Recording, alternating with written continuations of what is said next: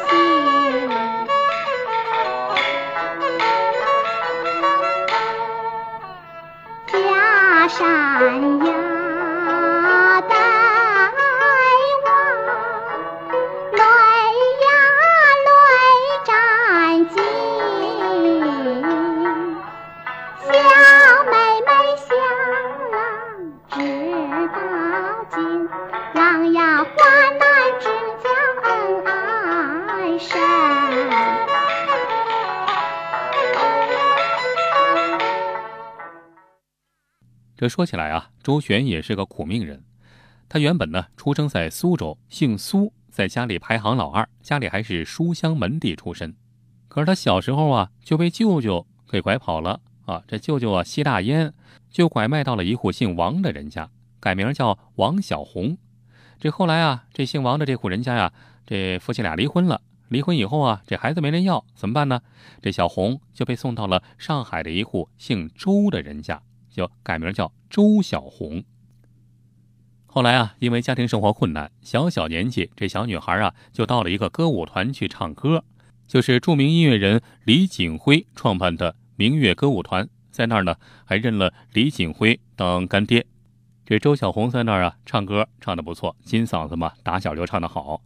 李锦辉啊就给她改名叫周璇。从此之后啊，演艺圈里的人就经常喊她璇子。那为什么叫周璇呢？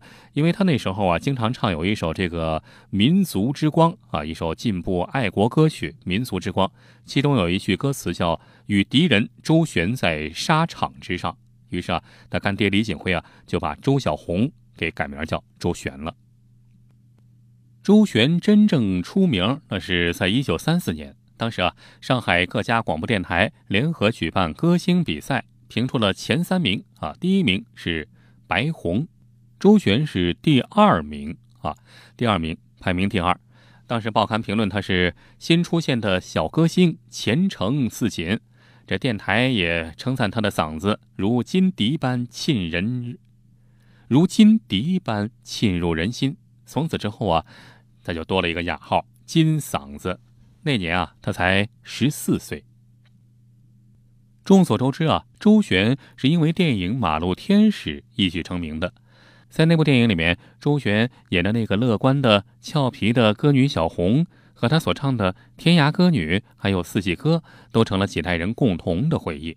可以说，在周璇一生所塑造的电影人物中，应该算以《马路天使》中的小红最为人们所称道。每个影星都有自己的代表作，比如说你说到这个赵薇，那第一反应就是小燕子。是吧？说到葛优，第一感觉，第一反应就是甲方乙方。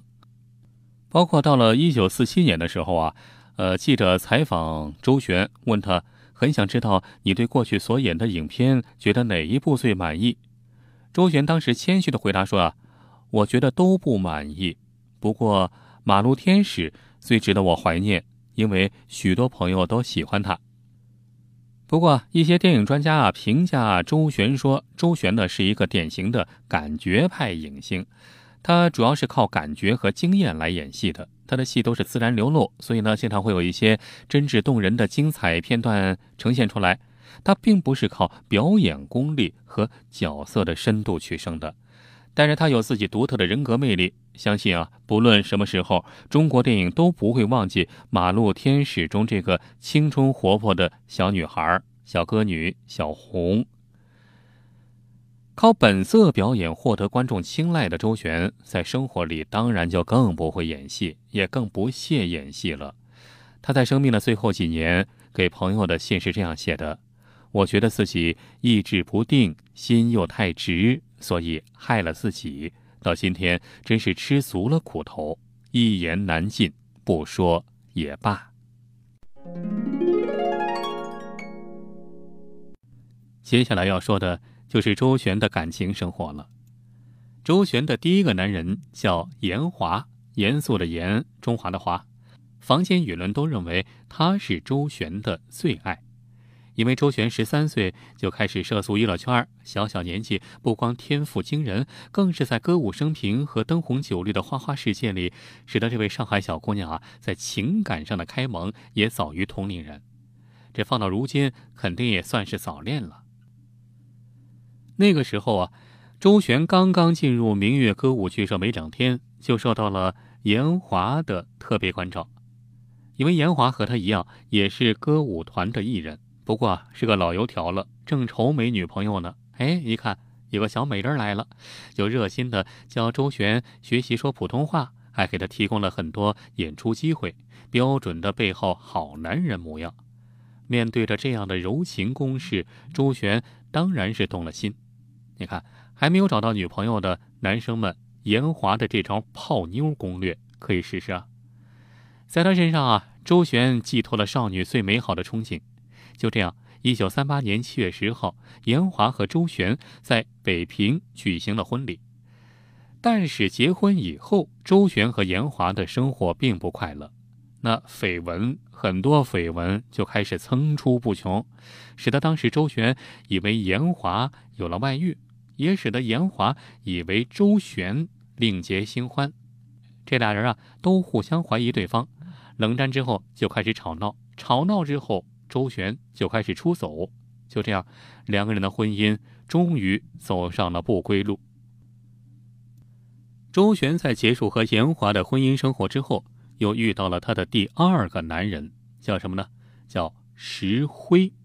哎，这可不是砌墙用的石灰，石头的石，挥之不去的灰。石灰啊，是那个时代的电影演员啊，也是电影导演。周璇呢，早就看过石灰的戏，可以说他是周璇心中的偶像。但是啊，两人见面的时候啊，谈话虚虚实实，感情真真假假，在生活里也像是在演戏。据说，直到一九四六年周璇去香港之前，两个人在依依惜别中才互吐衷情。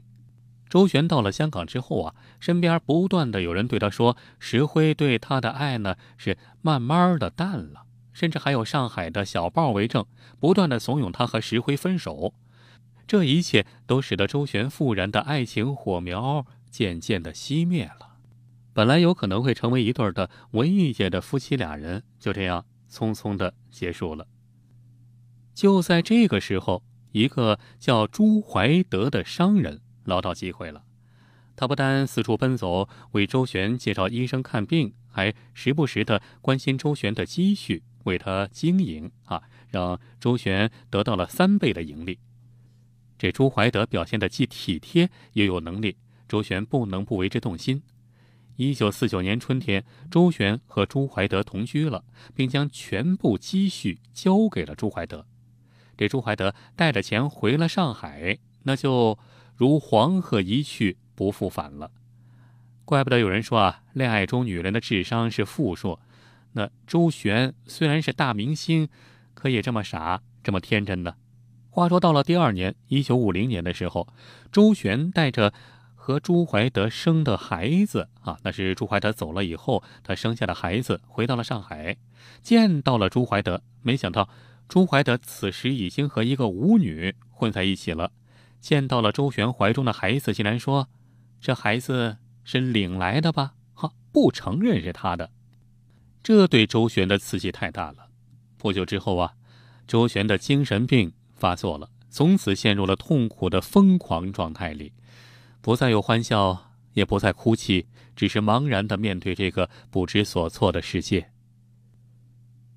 就在这个时候，一个画家堂弟进入了他的生活。周旋和堂弟啊，原本在一个电影剧组里认识，彼此之间呢比较熟悉。在他患病卧床期间，堂弟一边为他画像，一边悉心照料他的生活。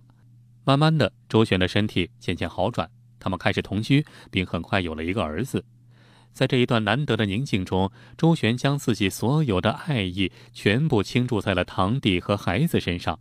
此时的他，才真正的享受到了为人妻、为人母的幸福。两年之后啊，一九五二年，他们准备结婚，可没成想风云突变，堂弟突然被指控犯有诈骗罪和强奸罪。被判处有期徒刑三年，结果导致周旋的精神再次失常。一年之后，法院撤销了对堂弟的判决，将他释放。可是这个时候，他们的小家已经人去楼空。此时躺在医院里的周旋面色苍白，每天哭泣，不吃不喝，甚至动手打人。因为堂弟经常带着儿子前去探望，周旋的心情才渐渐好了起来，身体也慢慢恢复。医院方面建议周旋回家休养，可是他的朋友们却坚决不允许，甚至阻止周旋和堂弟见面。虽然堂弟带着孩子百般努力，可却怎么也到不了周旋的病床前。一道铁门将他们硬生生的拆开。周旋的病情渐渐的恶化了。一九五七年的夏天，周旋因医治无效，三十七岁的他遗憾的去了另一个世界。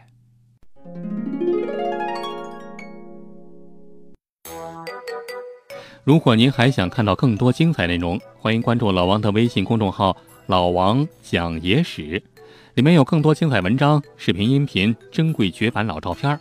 比如，您发送“月球”两个字儿，就可以看到传说中的月球背面照片；你发送“埃及”两个字儿，就可以看到古埃及神秘金字塔和传说中的时空之门。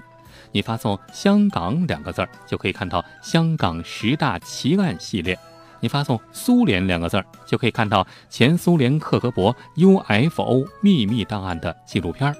包括您想听什么故事，都可以在微信里告诉老王。好了，更多精彩内容，欢迎关注微信公众号“老王讲野史”。咱们呀，在微信里再见吧。